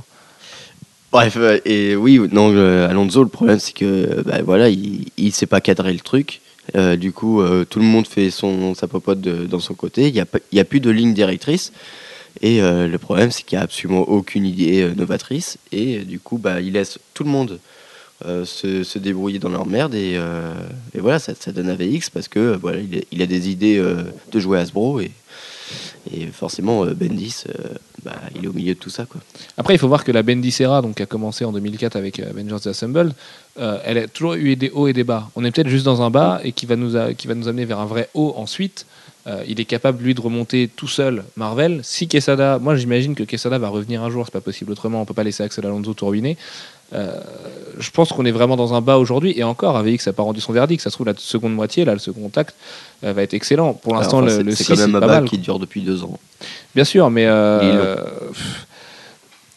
ouais, ouais, c'est vrai que ça, c'est vrai que ça fait long. C'est peut-être le bas le plus long qu'on ait connu, mais à côté de ça, euh, non, mais au moins là récemment dans la Bendicera, je, je veux dire évidemment que Marvel a été pire que ça. On a connu les années 90. Euh, du coup, allez, passons sur la Bendicera et revenons avec toi, Manu, avec euh, les titres que tu voulais évoquer ardemment tout à l'heure. Euh, tout ce qui est un petit peu plus indé en étant du Marvel chez Bendis, donc Daredevil, alias Spider-Woman, Moon Knight, et on a décidé d'inclure Scarlet, même si c'est pas dans l'univers Marvel, là-dedans parce que Alex Maleyev, forcément. Alors Daredevil, pour commencer en 2001, euh, Bendis reprend Daredevil au numéro 26 euh, sur un nouveau volume qui a été commencé par Kevin Smith et Joe Quesada. Un, un très bon volume qui, Très bon volume, ouais. Marvel Nice, euh, le lancement de Marvel Nice, Ouais. très très très très très bon. ouais, tout à fait. qui ramène, euh, qui, enfin, qui, qui tue Karen Page et qui, qui ramène un, un Daredevil un, peu plus dark. Et, et Joe Quesada confie les rênes du, de la suite à partir du numéro 26 à Brian Bendis, qui enchaîne, je crois, 55 numéros pendant 4 ou 5 ans et, et nous livre la meilleure période de Daredevil de tous les temps. Un Daredevil euh, bah, déjà qui change, qui change complètement de statu quo. Il, il touche le fond à tous les niveaux, il- son identité est révélée. Be- Bel hommage aussi à Frank Miller, à Born Again et à ce genre de choses. Plein, plein, plein de- de- de- d'idées réutilisées et poussées plus loin en fait. Et là, c'est un peu dur de parler de Bendis tout seul, parce qu'il faut vraiment enchaîner Bendis et Brubaker, qui ont une vraie continuité entre les deux. Euh, sur la descente, la descente aux enfers de Matt Murdock, euh, son nouveau mariage, la perte de sa femme, son passage en prison, son, son éviction du barreau. non, Shadowland, Non, c'est plus Shadowland, tard. non, Andy Deagle, nous n'en parlerons pas. Non, après, c'est la descente aux enfers de la série Daredevil. Ce n'est pas pareil. Et ouais, pour moi, c'est probablement son meilleur travail. Oui, oui, bah oui. C'est le meilleur polar super-héros qui soit. C'est même pas du polar vraiment, mais le style de Malayev en plus euh, aide à penser ça. Donc Alex Liv ou Malayev, euh, dessinateur euh, venu des pays de l'Est qui habite à New York maintenant, qui a un style très photo réaliste, euh, de plus en plus d'ailleurs. Avant il l'était peut-être un petit peu moins, mais qui a un style très polar du coup, très mais plus travaillé qu'un Michael Lark ou qu'un Shane Phillips par exemple. Enfin, c'est vraiment un style très bizarre, très c'est unique vraiment. Mais- Et euh, essayez parce que Bah, les- disons, chez Daredevil DC, de chez DC, les lecteurs de Vertigo, chez Marvel, faut qu'ils lisent Daredevil. Oui, voilà, tout à fait. Enfin, la série de Bendis Brubaker, du coup. Et enfin, je me, enfin moi, j'ai pris un pied absolu à le lire. Je me souviens, il y a, il y a des épisodes complètement fous. Il y en a, Avec Typhoïde Marie, il y a des trucs Ouais, de ouais. dingue. Quoi. Il y a, des, il y a, il y a un épisode, je sais plus si c'est Bendis ou Brubaker, il y a un épisode où il n'y a pas de dialogue, c'est c'est que du. C'est Brubaker. c'est que de l'image, c'est C'est Brubaker. Brubaker. C'est c'est- une merveille. c'est- C'était dingue. Ah ouais, Et, complètement. euh, voilà. Avec Echo aussi. Enfin, c'est- c'est c'est vraiment. bah, moi, ça doit faire partie ouais, de, mon top 10 des, des comics. C'est ce que je préfère chez Daredevil avec Born Again, du coup. Enfin, c'est- c'est énorme. C'est gi- gigantesque. En termes de run, ouais, c'est avec Ultimate Spider-Man, il a prouvé qu'il peut écrire 55 numéros sans jamais s'essouffler et en étant purement excellent. Et en plus, en laissant le- une voie toute tracée pour un Brubaker qui s'est éclaté de la même façon derrière avec un Michael Lark qui s'est éclaté aussi. Enfin, voilà, ça fait une centaine de numéros de Daredevil qui sont une des lectures indispensables de votre vie, je pense, au même titre qu'Ultimate Spider-Man, qui est vraiment euh, les meilleures histoires de, de Spider-Man euh, avec quelques arcs de Amazing. Tout à fait. Alias, Alias, que tu adores aussi. Euh, qu'il a commencé peu après, je crois, c'est 2001 ou 2002. 2001 aussi, Alias. Ouais. Qui est lié, assez lié à Daredevil, puisque c'est un personnage qu'on croise euh, entre les deux, entre les deux séries. Alors c'est assez marrant Et- d'ailleurs parce que c'était pas prévu au départ vu qu'Alias est publié dans Max, la collection Max, alors que Daredevil était publié dans Marvel Knights. Et les deux n'étaient pas censés se croiser. Mais Est-ce qu'on n'est pas censé vraiment voir les héros Marvel euh, bon, On Max. croise Spider-Man, euh, Luke Cage, des héros Street, euh, New York Street. Quoi. Et c'est un, une nouvelle fois, c'est un polar, c'est très, très dark. Alors ça se concentre sur, sur Jessica, qui est une ancienne euh, super-héroïne, qui l'est redevenue depuis, Joel, qui est maintenant mariée à Luke Cage, mais à l'époque, elle ne l'était pas vraiment. Et c'était plutôt son, son, un de ses plans cul réguliers avec Ant-Man. Et c'est ouais, c'est dark. Il y a du, y a du. C'est très adulte, quoi. Dans, C'est ouais, c'est très adulte. hein. Il y, a- il y a des enlèvements, il y a des viols. euh, c'est c'est pas à mettre entre toutes les mains. C'est pas ce qu'un enfant irait lire et on le conseillera pas. N'achetez pas Alias pour vos enfants. C'est pas l'adaptation de la série télé. Bah, il y a carrément des scènes traumatisantes. hein. Euh, C'est, c'est même parfois très dur, mais, euh, mais jamais inutilement, quoi. C'est ça fait aussi partie de ses meilleurs travaux. C'est un c'est réuni en plus c'est c'est court, ça fait 24 numéros, ça se réunit en deux, deux TP et en un omnibus. Et c'est vraiment c'est c'est vraiment à lire et à relire. On a quoi d'autre en, en mode street? Spider-Woman. Alors un peu moins bon avec. Malef aussi. Ça devait être une série gestation régulière. de 4 ans. quand. Ouais, c'était une vraie arlésienne. On a eu des pages de Malef euh, un an et demi ou deux ans avant que la série sorte. Parce que pour expliquer, c'est que en fait, avant de sortir en version papier, elle est sortie en version motion comics. euh, sur une. Non, elle est sortie après en Motion Comics. hein. Non, avant. C'est après la version papier. Je suis pas d'accord, elle est sortie avant en version papier. Ah, je suis quasiment sûr qu'elle est sortie. non, Alex, toi aussi tu fais des erreurs ce soir. Elle Ouais. est sortie en papier avant puisque je l'ai lu avant que The Motion Comics sorte. Bah, alors, elle a été prévue. Elle été prévue pour sortir en motion comics avant de sortir. Je crois en- qu'elle devait sortir en même temps. Enfin, c'est peut-être sorti Ouais. le même mois chaque numéro en Motion Comics. D'accord. Euh, ouais. Et mais du coup, c'est ça qui a fait que Malif, euh, comme il devait. euh, Bah, ça y a pris trop de travail, quoi. voilà. trop de temps pour adapter pour le Motion Comics. Et du coup, ce qui devait être une série régulière, c'est résumé à 7 numéros. C'est 6 ouais, ou 7. sept. et donc une euh, pseudo-mini-série. Alors ça se passe après Secret Invasion, c'est c'est du coup le Spider-Woman qui est engagé par le Sword et qui, bah, qui, qui a des doutes sur elle-même qui est un peu plus dark là aussi que ce qu'on a l'habitude de voir sur Spider-Woman, et qui va, euh, qui va chasser du Skrull. euh. Il faut expliquer que donc, le SWORD, le Sentient World Observation and Response Department, c'est les gens qui étudient les, les invasions extraterrestres. Donc ça. ça. fait complètement sens après Secret Invasion et il lui donne une super montre qui lui permet de détecter les Skrulls. Ouais. Voilà. Ça, c'était cool. Et le dessin était très beau, mais il faut avouer que l'histoire est hyper lente. Et moi j'ai bien aimé. Je, fais partie de ces gens qui ont bien aimé Spider-Man. J'aime la lenteur du truc. En fait, quand je lis du, du Bendis Maliv, pour moi c'est un seul mec. Hein. Bendis Maliv, quand ils écrivent ensemble, enfin ils sont tellement fusionnels que voilà. Euh, et pour j- moi, j'attends faire du bon comme du mauvais. Bah, Et Ouais, ont- Moon Knight, j'ai pas, j'ai pas pu le lire, par Alors, exemple. c'est- Moon Knight est le moins bon. Moon Knight m'a déçu moi aussi. Alors je pensais avoir des vraies œillères avec eux parce que j'ai vraiment bien aimé Scarlett. Si on se met dans la peau d'un Américain, parce que les Américains sont pas autant éduqués politiquement que nous. euh, Enfin, pour les Américains, la révolution est beaucoup plus une utopie. Pour nous Français, je pense, euh, c'est notre manie euh, assez régulière d'aller manifester, de, changer les choses, qui veut ça? Mais euh, j'ai vraiment bien aimé Scarlett, le message, les techniques de narration nouvelles. Et Spider-Man, c'est pareil. J'étais content. J'ai trouvé des trucs auxquels je m'attendais.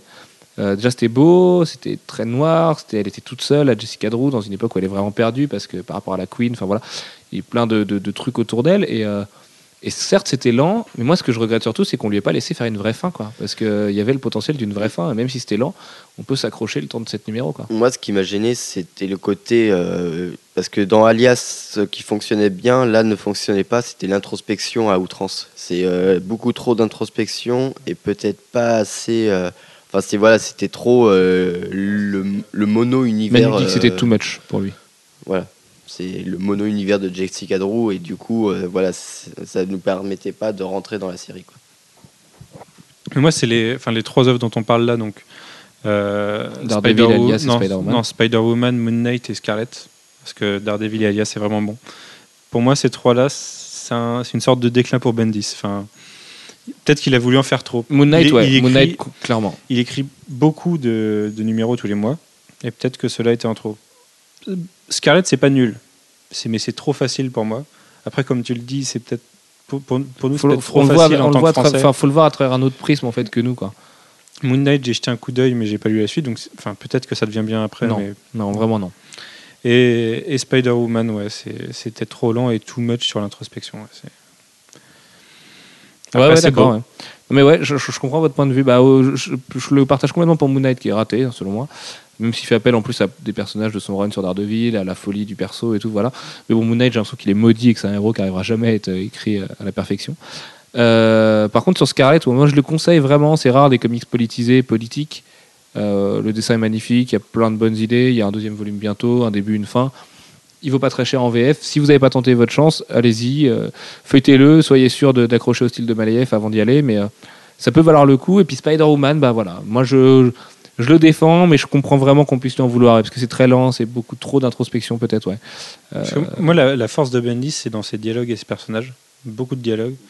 Et- ah oui, c'est le meilleur dialoguiste de Ouais, l'industrie. quelque Brian chose que je retrouve pas forcément sur Spider-Woman. ce c'est c'est marrant parce que ce mec-là a jamais vraiment écrit Amazing Spider-Man alors qu'il est fait pour lui. Quoi. Il est fait pour apporter de l'humour et de la fraîcheur et sur Ultimate, il est en train de faire un truc parfait. Depuis, euh, de- enfin ouais, c'est quasi parfait Ultimate, Ultimate Spider-Man. Depuis, euh, depuis 12 ans maintenant, là, Spider-Man, premier crossover, donc il peut écrire Peter Parker. Et le peu qu'on a les 20 pages de Spider-Man 1, euh, bah, son Peter Parker est génial aussi. Donc euh, voilà, c'est un mec, moi, plutôt d'aller le voir euh, s'amuser avec les mutants, je préférais le voir s'amuser avec Spider-Man. Clairement. Le problème, c'est que Dan Slott, en ce moment, fait du très bon travail, donc euh, c'est dur de lui enlever le bébé, même si Ends of the Earth. euh, mm, bref. Euh, son futur à Brian Bendis, bah, on l'a dit, c'est écrire Les Mutants, euh, sûrement après AVX, mais il y a aussi un projet à la télé, Manu. Est-ce que tu peux nous en parler de ces deux projets? Un qui passe en ce moment, qui passe notamment en France depuis très peu, Et un autre qui est ouais, l'Arlésienne Je crois qu'il y a eu que un ou deux épisodes au final. en, France, ouais. Ah bon? D'accord. Sur Disney XD de Ultimate Spider-Man, euh, sur lequel il est producteur. Il est consultant, producteur. Produc- euh, producteur quelque chose. Voilà. C'est un conseiller producteur. c'est ça, c'est un conseiller producteur. Et il a écrit un, il a écrit un épisode, celui de la semaine dernière, qui est l'adaptation de d'un numéro de Ultimate. alors, ça doit être Ultimate Spider-Man, celui euh, dans lequel il qui s'appelait Jump the Shark. Euh, tout simplement. En fait, Jump the Shark, c'est une expression américaine qui qui caractérise le, le point au moment où une série télé euh, dépasse les bornes. Ça vient du fait qu'à un moment dans Happy Days, euh, Fonzie euh, saute par-dessus un, un requin et, et voilà, ça a donné l'expression. Et c'est L'historien de la série télé a parlé. Je, je le sens content là. je, le sens, je le sens épanoui d'avoir nous, avoir fait un petit C'est peu un, d'histoire c'est de la un arc. Quand on c'est pas lui qui a eu l'idée à la base. C'est, je sais plus qui a eu l'idée. Le pitch, c'est que Wolverine et Spider-Man échangent de perso- enfin échangent leur corps. Et pour lui, c'était impossible à faire. Sauf qu'en rentrant chez lui, il a eu euh, 100 000 idées sur le truc et que du coup, il s'est senti obligé de le faire. Enfin, il a, il a pas pu ne pas le faire parce qu'il avait beaucoup trop de blagues à faire. Et il a appelé James the Shark le numéro parce que, parce que voilà. Et donc, il l'a adapté. C'est le seul épisode de Ultimate Spider-Man euh, version télé qui est une adaptation directe d'un de, d'un de, des ouais. arcs, euh, d'un des réels épisodes de, de la série. Donc, ça, ça passe sur Disney XD aux États-Unis et sur euh, Disney XD France en France pour l'instant. Peut-être qu'on le verra sur une chaîne euh, de la TNT. C'est pas Ouais, sûr. pas très bien parti pour l'instant. La série en plus c'est très. Il y, a des, il y a des vrais clins d'œil à Community. Il faut voir quand même que les mecs vont assez loin. C'est pas vraiment une série pour enfants. Il y a plusieurs niveaux de lecture. Je pense pas qu'elle soit adaptée pour le public français de toute façon. Elle est très très référencée culture américaine. Euh, non, elle, est, elle est assez difficilement accessible si on n'est pas un gros lecteur de comics ou qu'on connaît pas vraiment bien Marvel. Et c'est pas le cas des Français. Donc euh, Je- que je la vois mal arriver sur directement TF1. sur. euh, il y a beaucoup de personnages directement. Euh, L'origine de Peter Parker est pas là. Enfin, il nous explique vite fait. C'est assez marrant d'ailleurs hein, comment, comment il explique ouais, ça. c'est c'est très- complètement fou. hein. C'est le début de la série est complètement C'est dingue. c'est ouais. très cartoony en fait. Ouais. c'est- Moi, C'est ça m'a bien drôle, quoi. Alors, j'ai pas tout regardé encore. Je m'y suis mis hier pour tout vous dire.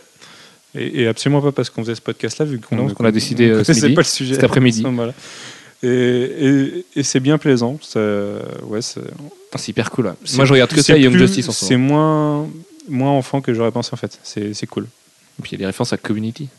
C'est trop mortel. Et l'autre projet, c'est, bon, on espère le voir un jour, c'est l'adaptation d'un autre comics à lui, Powers, dont on, on en parlait tout à l'heure, qui, a commencé chez Image et qui a continué chez Icons.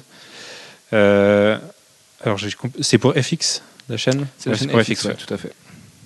C'est en projet, ils, ils espèrent vraiment le faire, mais c'est difficile apparemment. Parce que c'est vraiment pas le genre de série qui est, difficile, qui est facilement adaptable. C'est des super-héros dans un monde réaliste. Enfin, c'est des flics. Un pilote a été tourné, a été présenté, a été greenlighté, puis redlighté, puis regreenlighté, puis retravaillé. Bah, il n'a pas totalement été greenlighté. Il a ça été renvoyé à chaque fois en tournage, sachant qu'entre-temps, ils ont perdu des acteurs. Puisque ils sont, euh, des d'autres acteurs ont eu d'autres- engagements. Et voilà, donc... euh, Mais Je pense qu'ils ont- selon Brian Bendis, c'est bien parti quand bah, même. On le truc, c'est que la chaîne, euh, enfin tous tous ceux impliqués dans le projet ont vraiment envie de le faire. C'est pas, à mon avis, c'est pas comme un, Wonder Woman euh, il y, a, un peu plus d'un an, sur lequel euh, il y avait du potentiel, mais euh, ils se sont rendus compte que c'était nul. Là, ils savent que ils savent que la série sera bonne. Ils savent juste pas comment le faire assez bien pour que ça plaise au public. Parce que sur cette série-là, faut pas se foirer, quoi. Donc, entre c'est dizaines de comics qu'il écrit tous les mois et ceux qu'il va écrire par la suite. Il travaille aussi là-dessus, à l'adaptation de son bébé. Tout à fait. Pour finir ce podcast, messieurs, je vous propose un petit jeu. On va chacun faire notre top 5 des histoires de, Brian Bendis. Alors j'imagine que d'ici à ce que ça arrive à moi, euh, tous auront été cités. Mais euh, voilà, à la, volette ou euh, Alexandre, ou, euh, ou juste un top 5 avec un vrai numéro 5 et un vrai numéro 1. Tu fais comme tu le sens, Alex. Toi de commencer. Alors, en numéro 5, euh, je mettrais Scarlett, parce que, euh, mine de rien, euh, moi, quand on, écrit de façon particulière, ça me parle, et le message me parle aussi, en gros gaucho que je suis. Donc, forcément, en 5. puis, je trouve que Maliev est particulièrement fort là-dessus. Je trouve presque au sommet de son art. Euh, en 4, là j'hésite, euh, mais euh, je mettrais euh, Avengers euh, Disassembled parce que euh, voilà, c'est là où il arrive euh, sur Avengers et euh, il est, euh, bah, il va redéfinir un univers euh, de façon hyper cool. En 3, son, run euh, absolument magistral sur euh, Ultimate Spider-Man, mais dans l'ensemble, hein, euh, il y, y a des moments de moins bien, il y a des moments absolument géniaux, mais euh, voilà, déjà rien que 150 numéros euh, straight comme ça, euh, ça, ça mérite le respect. En euh, ouais, 100, 100, je sais plus combien. On doit, on doit être autour de 150, je pense, en ce moment. Ah oui, Days of Ultimate Spider-Man était peut-être le 160, ouais. Avec Miles, euh, ça doit faire Enfin, 170. 171 ou 12, ouais, ouais. 170, euh, quelque chose comme ça, ouais. Donc voilà, encore plus. En deux Powers, parce que euh, voilà, c'est. euh, L'idée est toute con en plus, euh, c'est une idée hyper facile, mais la façon dont il l'écrit, et, dont, dont les enquêtes se, se, mènent sont hyper fortes. Donc voilà, rien, rien que pour ça, respect. Et puis en un, House of M, parce que c'est juste le crossover qui a tellement la classe. C'est bien designé, c'est bien écrit, c'est pensé de A à Z. C'est c'est parfait. Très bien. Manu, top 5 Alors moi, en- je, je vais commencer par le haut. Moi. En 1, c'est une série que tu n'as pas citée dans ton top 5, c'est inacceptable, c'est Daredevil. Euh, c'est c'est la meilleure période de Daredevil de tous les temps. Alors même si pour moi, enfin, c'est marrant parce que j'ai mis Born Again et House of M dans, mes- dans mes 5 comics préférés euh, il y a deux semaines. Mais Moi aussi, j'ai oublié la période de Daredevil. Parce que je pensais plus à des mini-séries et tout, et que c'est vrai que 55 Ouais, numéros, voilà, ça moi fait un aussi, peu beaucoup, c'était. c'était- ouais. Et la période de comprend. Exactement, tout à fait. En 2, House of M, justement. Meilleur crossover de tous les temps. En 3, Ultimate Spider-Man. Euh, je, peux en dire que du bien. C'est le tout premier comics que j'ai lu. C'est le, seul comics que j'ai lu tout entier. Enfin, à part les, trucs courts euh, des mini-séries ou des séries de 60 numéros. Mais là, 160 numéros d'un- d'une seule série. C'est. euh, voilà. Ensuite, c'est en 4, Avengers Disassemble et le début sur New Avengers. Parce que c'était parfait. Et c'est avec ça que j'ai commencé les Vengeurs et le vrai univers Marvel classique. On est vraiment En fait, se marier, on a Bendis, le même top 5. Bendis m'a fait tout commencer. M'a fait commencer Daredevil, euh, m'a fait commencer Marvel classique et m'a fait commencer les comics. Donc voilà. Et pour finir, Alias. Parce que c'est c'est vraiment excellent. C'est. Voilà. Alias, quoi. Laissez-lui sa chance. C'est pas sexy comme ça au départ, Alias, mais c'est vraiment mortel, quoi. D'ailleurs, Michael Gaidos, euh, on sait pas trop ce qu'il est devenu, mais bon, euh, voilà. Il fait de temps en temps euh, un numéro par-ci par-là. Ouais, voilà, ouais. ouais c'est Voilà. dommage, c'est un mec qui avait un talent fou. Euh, Jeff, Moi, je suis pas sûr d'arriver l'ancien à- va parler. Attention. Oui, non, mais l'an- l'ancien, l'ancien, il a un gros souci avec Bundy, c'est qu'il a, il n'a pas lu toute une partie de ses arcs. Euh, hmm, eh oui. L'ancien n'aime pas l'univers Ultimate, ouais. Non, c'est pas qu'il aime pas. Enfin, c'est n'a jamais que- laissé vraiment sa chance à l'univers Ultimate. Voilà, l'univers Ultimate, euh, j'ai pas voulu. J'avais déjà testé euh, quatre, euh, trois ou quatre tentatives de nouveaux univers de, de Marvel. Cette fois-ci, j'ai décidé, non, cette fois, ils mourront pas. Euh, et, et bah, je l'ai bien eu. regretté par la suite. Mais, euh, mais, mais cet univers qui, je pensais, euh, destiné au même, euh, au, même destin que les précédents, euh, c'est-à-dire euh, disparaître au bout d'un an et demi maximum, euh, bah, celui-là, il a duré. Et en plus, c'est avec de bons auteurs et du coup, des, des, des arcs, il, il a pas, ne disparaît toujours pas. Ça Pourtant, fait, Jeff Loeb est passé par là. voilà. Même si je suis pas le plus grand détracteur de, de- de Mm. Jeff Loeb, mais bon, la vague Jeff ouais, tout à fait. Comme Oui, mais c'est pas grave, il est pas resté. euh, donc, euh, Ah non, mais il a tout cassé. Donc. Mm. mais il est arrivé comme Godzilla et puis il a fait. Oui, mais il a fait la même chose avec euh, Red Hulk. Donc, euh, ceci dit, il a quand même arrivé à, à faire en sorte que, que Red Hulk euh, existe et, Et, hein. aujourd'hui, On ce- sait il toujours pas perdure. comment, de- mais bon. mais c'est pas- c'est X23 a été annulé et c'est Red Hulk continue, hein, mais bon, Mm. admettons. C'est plus lui. Ouais, C'est pour ça.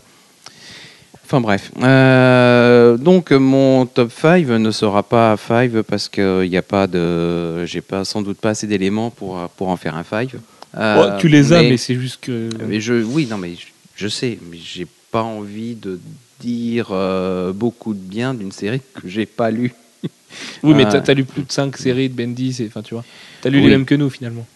Non, moi j'ai pas lu Daredevil. T'as pas lu, pas lu, à, euh, à- à part Daredevil, t'as tous les J'ai pas, et Ultimate pas lu Spider-Man. les Ultimate Spider-Man. J'en ai lu un, un de, un de temps en temps. Euh, voilà. Bon, ceci dit, Alias, j'ai lu.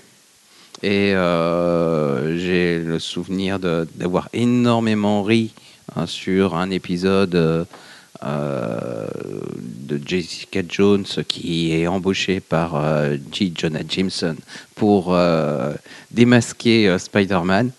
Et euh, c'est juste mortel. C'est drôle, c'est Jonah qui se- qui dans un truc où il se fait mener par le bout du nez par Jessica Jones d'un bout à l'autre, qui lui peut- qui lui brandit des pistes les unes après les autres, qui d'abord commence par lui par lui forcer la main en lui disant de toute façon si tu bosses pas pour moi, euh, je ferai en sorte que plus personne ne veuille euh, travailler avec toi.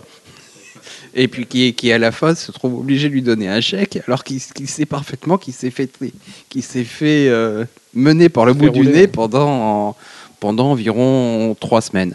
Euh, bon, bref.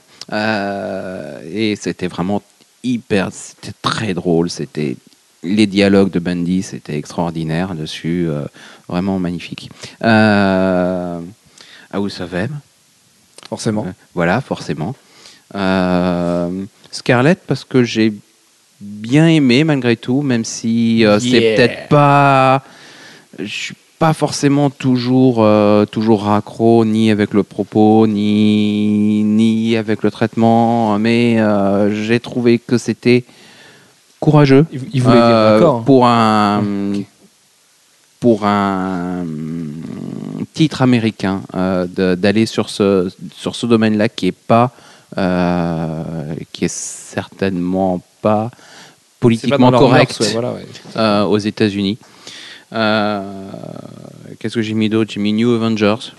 Euh, davantage pour euh, des épisodes, euh, enfin pour l'ensemble de l'œuvre que pour euh, moi, Avengers Disassembled. Ça m'a pas franchement plu euh, en tant que tel. Euh, c'est la fin d'une ère, c'est euh, des personnages qui étaient caractérisés autrement, qui partent en vrille. C'est voilà, mais bon, ça sert autre chose pour la suite. Et du coup, c'est pas si mal que ça. Mais et puis le, tout, tout le côté architecte, préparation. Alors c'est pas c'est vrai que c'est pas lui qui a euh, écrit Civil War en tant que tel. Euh, maintenant, il a énormément participé au plot Oui, oui, et puis les fondations viennent de lui. et de euh, les fondations viennent de lui. Donc c'est pas lui, mais Mais c'est lui. mais c'est lui quand même. Voilà. Très bien. Et quant à moi, du coup, mon top 5, il va vachement ressembler au monsieur devant moi qui est sur Twitter en ce moment. Euh, puisque mon numéro 1, ça va être Daredevil. Mon numéro 2, ça va être House of M. Mon numéro 3, ça va être Ultimate Spider-Man. Euh, sachant que pour moi, ces trois-là font partie des chefs-d'œuvre absolus des comics. C'est pour ça que j'adore Bendis. Euh, je ne suis, pas- naïf. Je sais aussi quels sont les défauts de Brian Bendis. Mais voilà, là, c'est du, du, En termes de storytelling, de dialogue, de narration, il n'y a rien acheté. Il s'est toujours bien entouré. Enfin, voilà, c'est juste très, très fort. Euh, à part La Fuente ouais, sur Spider-Man, qui était sur Ultimate Spider-Man, qui était un peu moins bon que les autres, mais voilà, il a quand même découvert Sarah Pikeli, rien que pour ça. Chapeau. Ensuite, je mettrais Alias parce que c'est excellent, que c'est intemporel. Je l'ai lu il y a pas longtemps et c'est toujours aussi mortel. Euh, c'est du max, mais sans le côté Garcenis, euh, je, te, je te pète le crâne et, et je pisse dessus. Enfin, tu vois, c'est c'est plus poli et plus rangé que ça, plus intelligent. Euh, même si j'adore Garcenis. Ensuite, c'est Avengers Disassemble pour son utilisation de la Scarlet Witch, parce que j'ai l'impression que Scarlet Witch est le personnage de Brian Bendis. Il est arrivé avec elle, il en a fait un chaos avec House of M, et je pense que sur AVX, il est responsable de ce que va faire la Scarlet Witch, et euh, elle a l'air partie pour faire de grandes choses. Euh, et puis, si jamais j'ai le droit à un sixième, je mettrai Sam Twitch, parce que c'est un peu mon chouchou. Voilà, c'est le truc de Bendis euh, euh, qu'on oublie trop souvent. euh, voilà. Ce qui est étonnant, c'est qu'aucun d'entre nous n'a n'a cité Powers finalement. Si, Alex a cité Powers. Ah ouais, quand même. si, ouais, tout à fait. Pour répondre à Alex qui vient de demander si on avait le droit à un sixième, non, c'est juste que Sylvain se rajoute toujours des trucs en plus. Je- Bah oui, je passe en dernier, alors je peux me mettre un petit sixième. Bon, puis en plus, ça va, tu m'as volé mon top 5, toi, Manu. Alors j'ai le droit de me rajouter un petit, un petit cadeau. hein. Et donc, ouais, non, ça mène Twitch juste parce que, parce que Delcourt a bien fait le boulot en plus récemment dessus. Euh, et que ce- je trouvais ça dommage de passer à côté. Euh, C'est c'est l'univers de Spawn quand il était bien, donc euh, autant, autant y aller. C'est autre chose que Marvel, c'est autre chose que, que plein d'autres trucs, donc ça change et c'est cool. On refait un tour de table avec euh, un sixième pour Bon, allez, vas-y, vas-y, fais ton sixième. Dark Avengers parce que euh, mine de rien, euh, c'est l'une des périodes préférées, euh, l'une de mes périodes préférées sur les, les Avengers, alors que c'est pas les Avengers et euh, c'est hyper mortel. En plus, Mike Deodato euh, est vraiment hyper fort. Ouais, tout à fait. Manu, un petit sixième? Powers. Forcément. Puis Jeff, du coup, t'en avais 5, donc tu peux en trouver un sixième. ouais. Ah, super. Euh, Dark Avengers alors. Mais, vrai euh, mais non, oui. enfin, c'est pas tellement que je trouve que Dark Avengers soit une bonne série en tant que telle. Euh, c'est juste que je trouve que le, euh, le point de vue et la situation créée sont intéressants. Et en plus, avec des, avec des grands malades mentaux parmi eux qui, oui. qui passent leur temps. Il y a de quoi remplir à- un HP avec, euh, avec les mecs qui font les Dark Avengers, ouais, complètement. Ah, ça, pas de problème. Tout à fait. Très bien. Eh ben, écoutez, euh, j'espère que ce podcast vous aura convaincu de jeter euh, un œil sur les trucs connu et moins connu de Brian Bendis, de vous convaincre que Brian Bendis n'était pas que ce mec qui saccage Marvel avec des, numéros d'Avengers qui vous paraissent parfois un petit peu, enfin complètement évitables et ce mec qui écrit 8 séries par mois. Euh, sa, sa carrière est quand même jalonnée de plein de chefs-d'œuvre. Nous, on l'aime tous autour de cette table. Euh, voilà, on espère vous avoir transmis cet amour-là et qu'on l'aura un petit peu réhabilité. Euh, un jour, on parlera de Mad Fraction et ça se trouve, on en parlera en bien comme ça. Non, je, dé- je déconne, c'est pas possible. Euh, sur Je ce, pense que c'est pas possible. on vous dit Du à la semaine prochaine. On vous fait plein de gros bisous. N'hésitez pas à nous donner des sujets de podcast dans les commentaires. Euh, voilà, écoutez, euh, que, que la France gagne face à l'Espagne. Qu'est-ce qu'on peut nous souhaiter? Que la Comic Con se prépare sainement. euh, que, le, que les hits gagnent pour que les James ait enfin sa première bague. Euh, Enfin voilà, ce serait, ce serait mortel tout ça. Sur ce, on vous fait plein de gros bisous. À jeudi prochain. Ciao, ciao. Salut. Bye bye.